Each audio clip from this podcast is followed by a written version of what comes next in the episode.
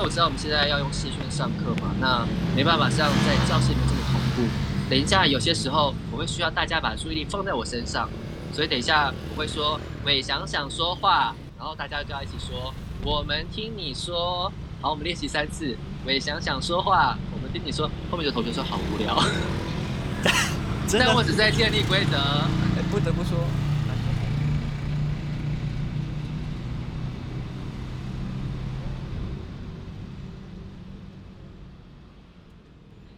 欢迎收听路边聊天，我是博旭，我是伟翔。最近因为疫情的关系呢，因为有很多电影院而关闭了。我那时候记得我最后一部看的电影是叫做《游牧人生》，伟翔，你有看过吗？《游牧人生》应该是几月？四月的电影？哎，四月好像是，是四月嘛，对不对？对，有有有，我有去看，我去光点看的。但反正我会想到这部电影，是因为你还记得片中最后一句话吗？他讲什么？他讲说。致那些不得不离开的人，我们路上见。现在疫情套上这句话，我就觉得好像各行各业都可以用上。比方说，比方说，你看，像我们以前都可以实体见面啊。然后你说是以前可哦？你说的是疫情之前，我们对疫情之前我们都可以可能实体碰面。那我们现在就都没办法了。我觉得我们现在生活也是被受到一个改变，我们没办法实体见面了，所以我们现在就。可能都用视讯这种方式啊。哦，你的意思是说，啊，因为因为我记得那个电影里面最一开始也是讲那个女主角跟因为她先生离世嘛，然后也是最后她原本在的那个城镇，因为经济萧条的关系而那城的城镇倒闭嘛。她本来是一个工业工业小城市，然后最后她就在过这种游牧的生活，她的原本的生活遭到了改变，就像我们现在。因为疫情的关系，我们原本的生活形态而改变，也一直是这样，对不对？对啊，那其实我们其实就跟那些不得不离开的人是一样的。我们其实也怎么讲，就是也是因为疫情，所以我们不得不改变。但是我们最后还是找到一个可能相见的方式。嗯，是什么样子可能相见的方式？就是我们现在很多人看教学可以在网络上哦，然后就变很多东西，我们都可以改成一种线上的方式。只是就是这种现在线上的方式，我还在习惯呢。应该说，在现在疫情来之前，其实国外或甚至国内，其实大家就很常有在用视讯吧。只是现在没有那么的仰赖，就是我们这么大量、这么频繁的，如果我要碰面的话，得要用视讯。对，应该说以前视讯它是一个众多选择之一，可是现在变成视讯是你必不得不的一个途径。你最近生活上哪些事情会需要用到视讯？当然不外乎工作上，嗯，现在因为工作关系，嗯，大家都开始用视讯。但我可以现在在反问你，视讯这件事情，它会不会其实有带来哪些可能？其实是一种好处，或它其实是还不错的。如果是用这样的方式看的话，你会怎么讲？视讯，我觉得现在对我来说最大的好处就是我有多了很多时间，我省去了通勤。省去了很多准备的时间，所以你的意思是，它其实是换了一种方式，让人可以很轻易的跟彼此面对面。像我今天早上十点半的会议，那如果我们可能以前是会是约在北投的排练场的话，我可能要提早九点就一定要出门，那我要更早起床，嗯，然后再做那些通勤时不用啊，我今天十点起来，我还可以贪睡个十分钟。然后再起来，然后再去哦醒脑一下，然后就坐在电脑前就开始了。真的，每个人就是一副嗯早啊，然后就是头发还是乱的，然后眼睛这什么怠惰的样子？起来，wake up，wake up，是学生是不是？眼睛都还是眯眯眼的。他说嗯早啊 早，对啊，你看，所以他真的是省去了很多时间啊。当然，视讯我觉得如果有什么好处的话，它能让我嗯。没有办法见到对方的时候，能够看到他是动态的，能够某种程度上，哪怕是有一点点累格，但还稍微称得上及时互动。我觉得他都某种程度上的安慰剂吧，好过呃我们现在不能面对面。你说看着电脑荧幕的他，也是一种安慰。对，在现在完全都不能碰面的状态下，然后即便呢。如果你现在面对是一个陌生人，比方见网友，你都好过你只用讯息跟他互动。就是你打开视讯之后，会看到他的人，会听到他的声音，然后你会很直接跟他互动到，以及他如果是在他的房间的话，就无可避免的透露出关于他房间里面的一切讯息。当然，我的也是。这个是另外一个话题，对，就听到非常多的东西，这样。所以你不觉得这有时候视讯是一件很危险的事情吗？它就是一种很血淋淋的现实，它其实会带来很多幻灭。哎，等一下，你为什么是是幻灭？为什么不是厘清现实啊？因为现实就是残酷的啊。以前以爱情来讲是这样，没错啊。就是你看，在在用交友软体上面，我们用讯息、用文字，然后我们可以去想象他的语气是什么。因为在暧昧的状况下，你都会把他想的可能都是啊，他应该可能是怎样的语气，所以你才会觉得你对他有好感。我跟你讲，视讯一打开，这一切就是瞬间醒过来，就啊，原来他是这样，原来他在讲话的时候配上他的脸是这个样子。然后像你说的，哦，他房间居然有这样，他居然是用这样的枕头套哦，他的床头柜有娃娃。我没有想到这么多，你不要这边。怎么不会想这么多？你第一次打开的时候，你知道太多讯息了。可是这就不不是就跟你找了一个人去你家是一样的吗？可是我觉得好像不一样哎。未来我家人就是我一定有认识过一段时间的。如果我今天在交友软体上见面，其实说实在，我们都还在初阶段的时候，视讯他就直接看到我的房间，这实在是一件蛮是很是很赤裸啦。对啊，而且因为视讯现在在家里，在家里有时候就是很邋遢、狼狈的一面。啊，这一面其实一般你也不会想要展现出来给其他人看，所以你要开视讯之前，你还要先整理，然后还要整理床铺。那可是你会变成一个很矛盾的感觉，就是我现在在家，这原本应该是我自己的空间，我应该可以怎样就怎样。可是因为今天要视讯，它有一些外来者。就直接闯进来了。我觉得他看什么样的角度，我觉得各有利弊。我好像也不会一竿子打翻，就说这样子就不好。那你有没有曾经哪个网友，你跟他聊得很好的时候，然后之后后来你们交换了视讯，然后就觉得，哎，原来这个人是这样？不是啊，你就你明明看到他照片不是长那样，然后你开了视讯说，发现，哎，他怎么他怎么长这样？仿佛那个照片他是盗用别人的。我有个例，最常遇到的例子就是，你知道他的照片，他放那一张，然后你可能说，哦，他原来是长这样，然后实际打开，原来那张照片是他十年前的照片。对啊，那就是那一瞬间就会觉得，what？所以这些我都觉得，网网络上交友这个行为，其实我相相对你来说，我就会对我对我就觉得，呃，这我很不可信，但我也尽量在我的交友的。软体上面，我尽量是摆放能够接近真实一点的。我不能讲说我的中间没有什么迷幻的部分，而是接近真实一点，我会尽量再真实一点。那你会主动要求说我们交换视讯吗？哎，我不会哎。为什么？但如果是聊的还不错的话，对方如果要求要见面，我可以见面。见面好过，就是见面之前我们先视讯。呃，但是因为现在不能。跟大家见面，对，不然我会以先见面为先。我其实没有那么爱视讯的人。以前以前没有这样的例子吗？就是可能聊一聊也觉得都很好，然后就是说，那不然我们先视讯看看。可是这样就我们接下来就要见面啦，我可能会跟对方 argue，为什么这样？就是没什么啊，就是想先看看你的脸啊。然后我就我就会让对方觉得我很难搞，所以你会拒绝？我会拒绝。哈，这样通常对方就会想说你一定是跟照片长得不一样，所以才会这样想。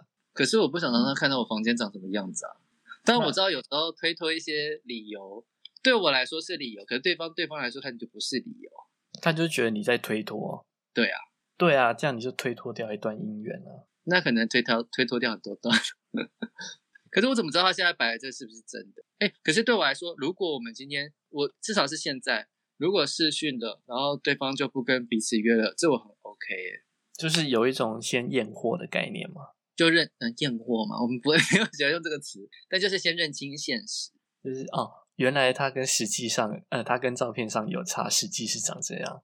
因为我对我来说，我现在还是以见面为主，因为见面，我觉得是不论你今天我们是基于什么样的前提跟彼此碰到面，我们今天至少是好好吃一顿饭，那我们愿意在网络上聊一段时间，愿意把彼此当朋友。我们先不讲说往感情的方向去或什么的，那至少我们今天就好好吃顿饭了，就聊一聊。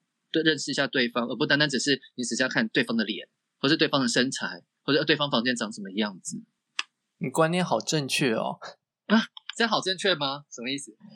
因为很多人就是看了约了，然后到现场，他觉得不是，他就直接走了。哎，我不行哎！很多人其实就是连，应该说什么，连演都不想演，他就觉得嗯，就跟他感觉不一样，或是直接在远处偷看，哦，觉得不是，那就走了。哦，我觉得好没有礼貌，对不起。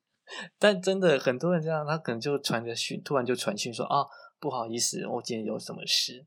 然后八成就是心里就是哦，他可能在哪边先偷看你。如果是要这样的话，我觉得对方都先说明清楚，然后开视讯，我觉得这样都，我觉得这样会比较舒服，因为我也能够明白对方是不想要浪费时间，我也很同意啊，因为我们今天如果。我要的东西我够清楚的话，我其实真的不愿意太花太多时间在这件事情上。我也遇过在可能聊几句，然后对方都没有主动，然后他就直接把我删除了。我也曾经为这件事情生气过，但我后来就想想，他也许就只是很清楚他要的是什么，那他就做了这样决定，我就算了。后来就见怪不怪了。我现在还没有到这种地步了，那就是你的经验值还需要再加强一点。哎，您很老道。没有，因为后来我真的是觉得聊的再怎么多，不如实际见一面最快。所以也许可能聊，我觉得不用太久，我就会直接说就约见面。但是我跟你讲，这就是现在我指的是疫情现在我觉得最困难的事，因为我其实特别是今年吧，我自己还是是有在用交友软体，但我使用的频率非常的低。我宁可就哪怕说我去喝酒或什么的，我都。直接去到一个地方认识人，就算后面可能没有真的认认识到人，可是那都好过我在视讯上面聊，呃，软体上面聊半天，但后面还是无疾而终的那种很不踏实的感觉。觉得人那个人好像不是真的，这样那就是浪费时间的感觉。对啊，你会觉得啊，那我投入这么多时间，结果是完全不一样的。可是如果你要打开你自己的生活圈，去认识到其他的人。可能一个是你真的就是走出去，去到不同的领域，或是去参加不同的活动，要不然就是交友软体。然后现在又不能走出去，所以现在一切都是空谈的概念吗？你只能等疫情好一点，或是珍惜现在当下你所拥有的。嗯，我们先休息一下。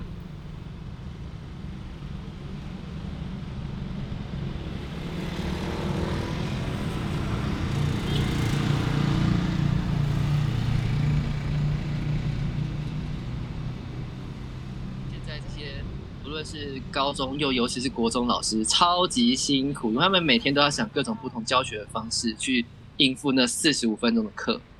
好，那你会要求所有的人都一定要打开画面吗？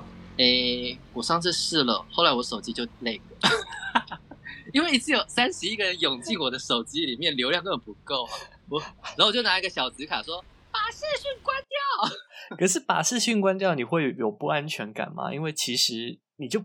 更无法掌握他现在到底在什么状态里，所以我们那时候在进行那个活动，就是比方我们要报数字，那所有人都要报，你就会看到有些人很积极都有报，然后有些人就是一直落掉，所以我后面调整成说，那好，我们进行最后一次，那同学们只要报你自己的座号就好了，然后就会有些同学会去催，哎，其他同学在干嘛？而且我们在报的时候还是用打字的，哈，打字为什么不能开语音报？有开语音，因为没有，因为他们开了语音之后一直在聊天。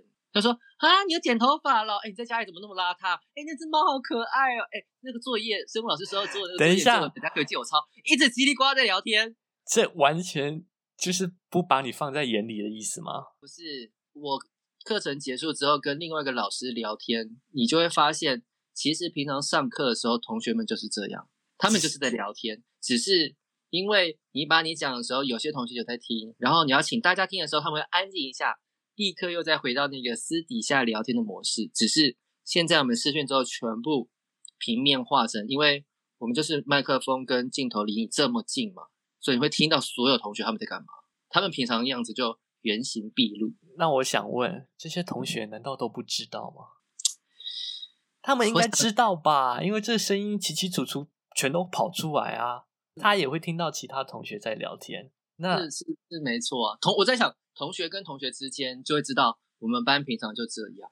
比较有差的是老师哦，所以他们就会有一种就是啊，反正我平常也习惯了在这样的方式上上课。对，然后那些声音就真的很像在聊天室里面的那种立体化，就叽叽喳喳、叽叽喳喳，然后字幕就一直往上跑、往上跑。这样要怎么上课啊？所以我就要进行一些活动，或者是我要去建立一些规则，来让大家有机会能够跟上我。比方我设计了一个规则，是因为我知道我们现在要用视讯上课嘛，那没办法像在教室里面这么同步。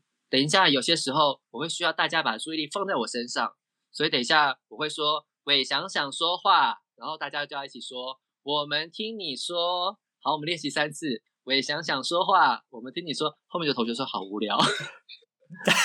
但我只在建立规则。哎，不得不说，蛮不好玩的，很像很像幼稚园在上课啊。那没办法啊。对啦，有这么多人要讲话，那我又除非我要请所有人都把麦克风关掉，这样我才有机会让大家都听到。这只其实只是我的假象，就是请大家把麦克风关掉，然后我们听不到大家的声音，我可以很安然的在讲我的话而已。但其实大家都其实在看别的东西，非常有可能。所以最后进行的活动就是报座号，然后我们最后从一号报到最后一号，哦，我就觉得觉得阿弥陀佛超级了不起，然后就下课了，就下课了，一堂课就这样就下课了。前面还有在进行一些技术测试了，那根本其实就没有在上课啊。所以我就交代了一个作业之后，赶快就让他们去上下一堂生物课。天哪，那这样这样根本其实没有在上课。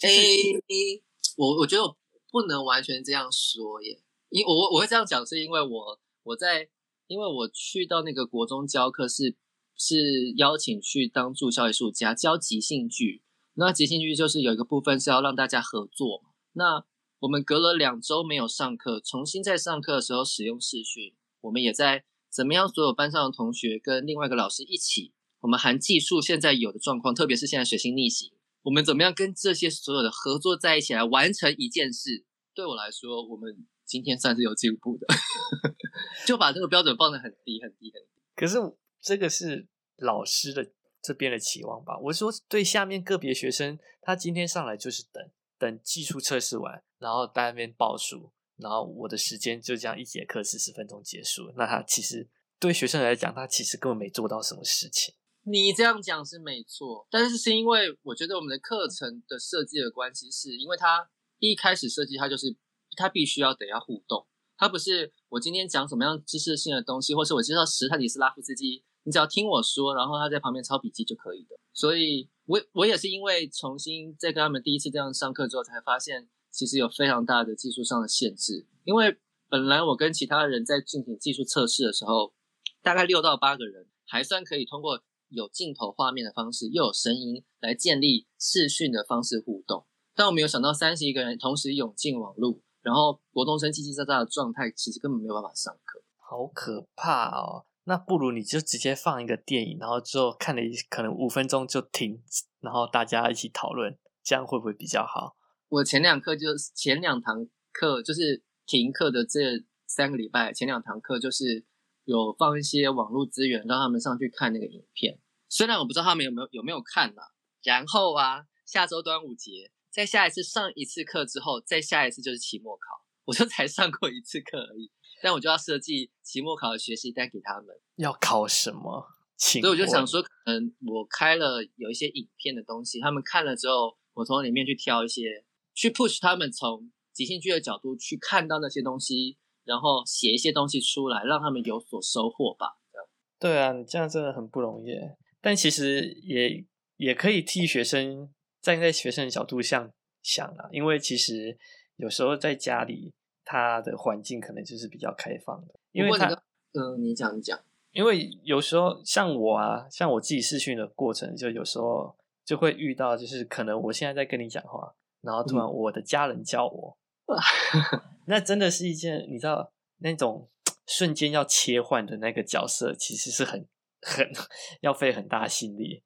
就我刚才跟你讲讲，然后突然我跟我妈讲话，又是要另外是另外一个样子。哎，可是你不会事先先告知你家人说，比方我接下来三点到五点的时候，我可能要做什么什么工作，那我希望这段时间大家不要来打扰我，特别是不要敲我房间的门。你不会先做这样的告知吗？我以前会，我我现在会关关起房门，但他们不会突如其来，哎，要叫你吃饭什么的。会，那你会因为他有可能会造成一种干扰，而你先事先告知吗？哎，我真的其实没有事先告知这件事，所以也许你可以试试看啊，让家人知道说你现在这个时段在做什么。因为现在我们不能出去嘛，所以我们很有可能是在家里工作状态。那为避免在生活的界限上面跟工作上的界限，因为这样子有摩擦，事先沟通我觉得还蛮需要的。我觉得这个是在理想状态下了，因为怎么说？因为你要先跟他讲说。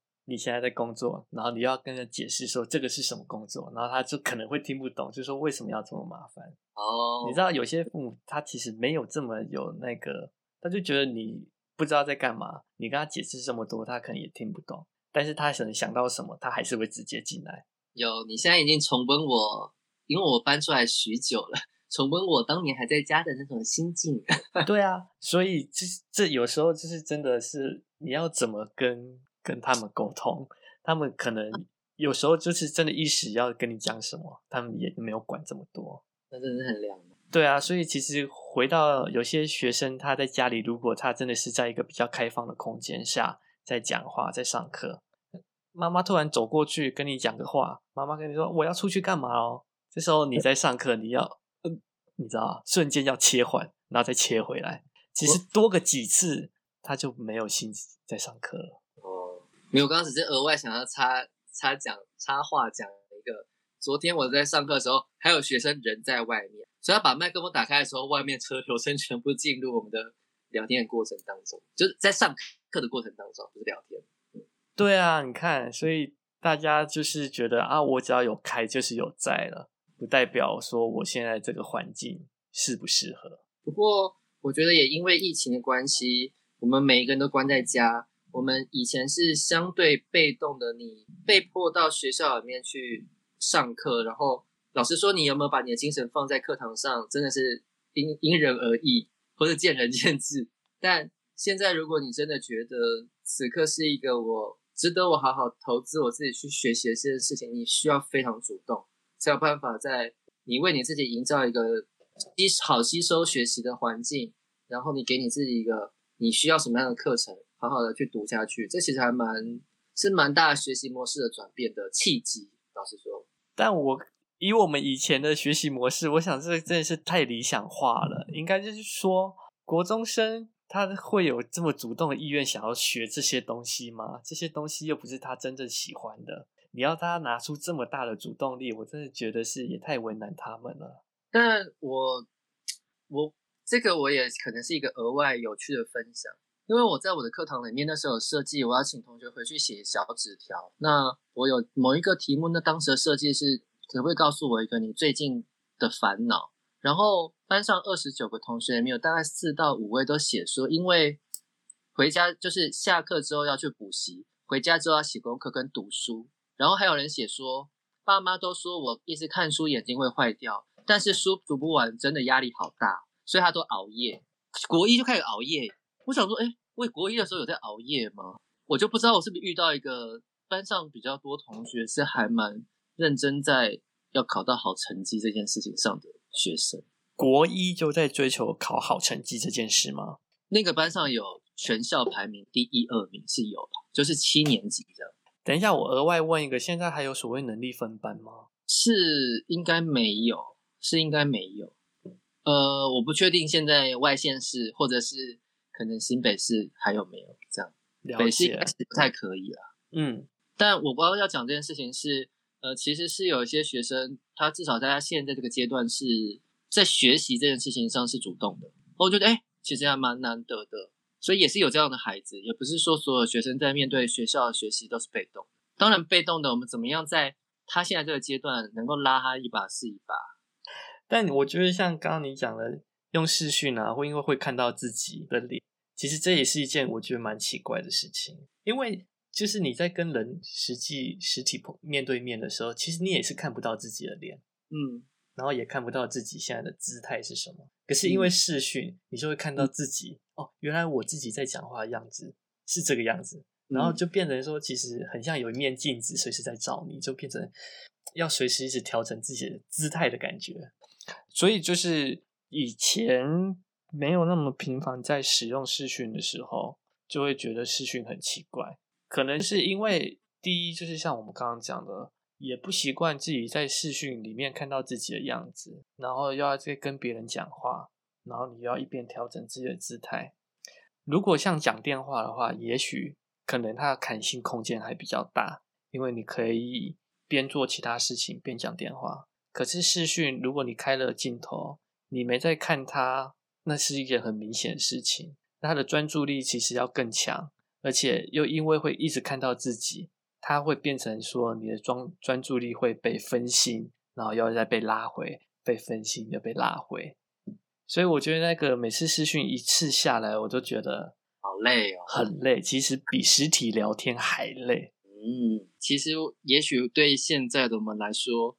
如果我们现在生活能够回到像之前没有因为三级警戒而大家都不能出门的话，那该有多好？这样，当然了，那现在就是期望啊。我觉得现在这些工具，就像我刚刚讲的，就是一个在不得不的情况下，所以我们必须使用。它不会是最终取代我们原本的生活。疫情是一个不可逆的东西，那有没有可能我现在？正在经验的是一些什么？其实它就是在提供我一个新的选择，去要开始适应这个新的世界的变化。有可能病毒就会一直在变种，在变种，然后我们随时都有可能要在要在警戒，要在警戒，要在警戒。因为我们去年没有经验经验到这件事，国外都经验了，然后我们是要今年才才来经验，然后我们现在才来反应，所以非常有趣哦。我觉得台湾虽然我们去年防疫做的不错。可是，在回应这件事情，这世界上的变化的时候，其实是比大家慢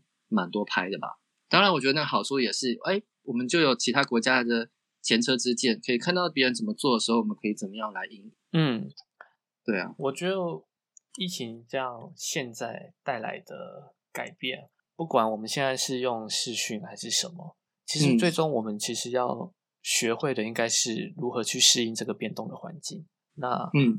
不论未来疫情会不会再延续，世界其实一直在变动的。那这个变动过程中所学会的这个适应力，我觉得是比我们现在使用什么工具还要重要。其实就回到我们刚刚游牧人生那最后片尾的那句话：我们在这些不断的变动的环境下，我们都是有时候会是要不得不离开的那些人，但我们总是会找到一些方法回到这个路上，所以我们可以在路上又再次相遇。所以我觉得疫情所带来的最大的学习，应该就是这些必适应力，比起我们现在使用了、学会了哪些工具，还来的重要。嗯，好啊，好哦。